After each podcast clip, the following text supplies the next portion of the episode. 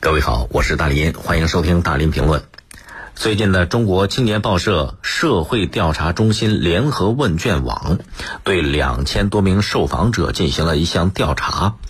这个调查显示啊，百分之七十六点五的受访者感觉自己的语言越来越贫乏。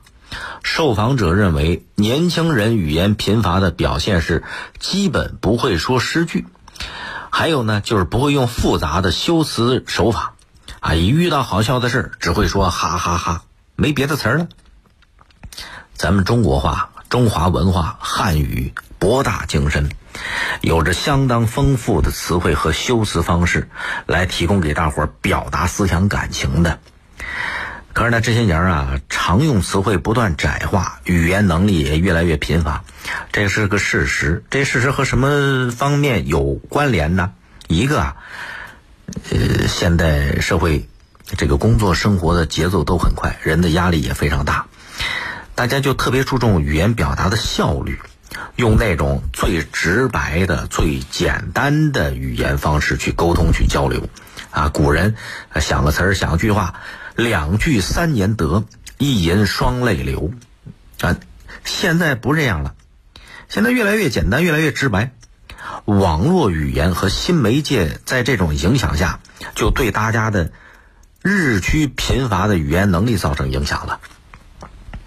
网络当然也创造了不少新词儿，可是这是个双刃剑呐，在创造新词儿、新句式的同时，把咱们那些丰富的修辞手法和这个词汇啊，都给简化掉了。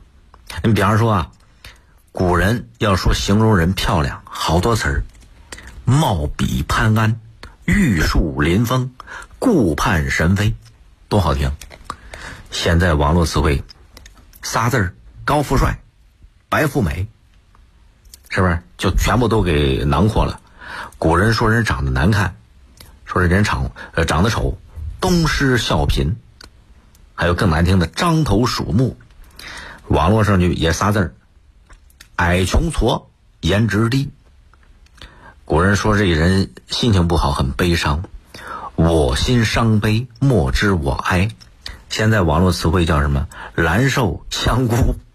所以你看这，啊，这都是网络这两年蹦出来的词儿，还被大伙儿经常引用。就这种网络语言，占领了不少这个语言的空间，限制了大伙儿的想象力啊。啊！一遇到一种情况，遇到一种环境，脑袋里边就下意识的搜索相对应的网络词汇，不加思索的张嘴就来。你看，尤其这些年，每年在网上都有一些什么网络流行词语，还还评评那十大网络流行语。使用网络流行语的影响是，越来越多的人语言越来越贫乏了。当大伙儿开始习惯用这些网络语言的时候，其实不知不觉当中。自己的表达方式都在被简化了，都在被矮化了。这是语言，还有网上有好多符符号、图片儿，是吧？也对大家语言表达产生了很多的影响。啊，说心情高兴，网络聊天发个笑脸表示难过再发个哭脸啊，表示友好发个握手的图片是不是？啊，亲热就抱抱，发个那个抱抱的图片这一个简单的符号表达了所有的意思。一切尽在不言中。看到一幅特别美的场景，啊，很多人就不想着用怎么样丰富多彩的语言文字去表达，手机拍下来，拍张照片发到朋友圈里边，别人看到之后呢，也很简单，点个赞，也不去留言评论，语言都贫乏了，所以就越来越贫乏，才会是遇到好笑的事只会说哈哈哈。这不是一个人，这是一种现代病。这个这种现代病还不能小看了，因为什么？大伙儿这种语言能力的减退，直接会影响到语言的发展和传承。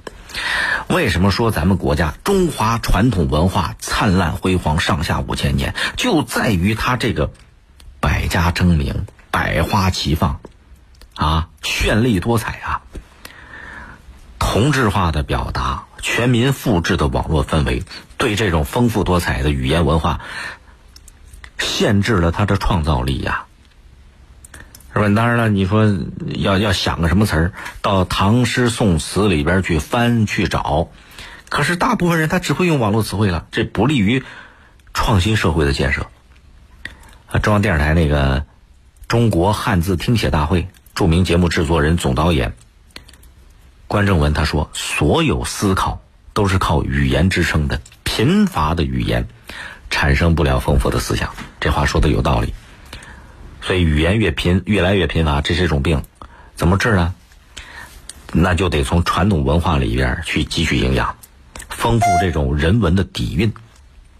好在这些年，你看中国汉字听写大会、中国成语大会、见字如面这些文化类的综艺节目越来越多，传统文化也和现代媒体结合起来，开始鲜活起来，吸引了很多观众，尤其是很多年轻观众啊。更重要的是，我觉得还得多动动笔，每天多写点东西啊，写个信呐，写点感受啊，是吧？啊，就是不要简单的一写东西在网上复制粘贴。这也太简单了，要用自己的心，用自己的语言方式诉诸笔端，这对治疗语言贫乏症有很好的疗效。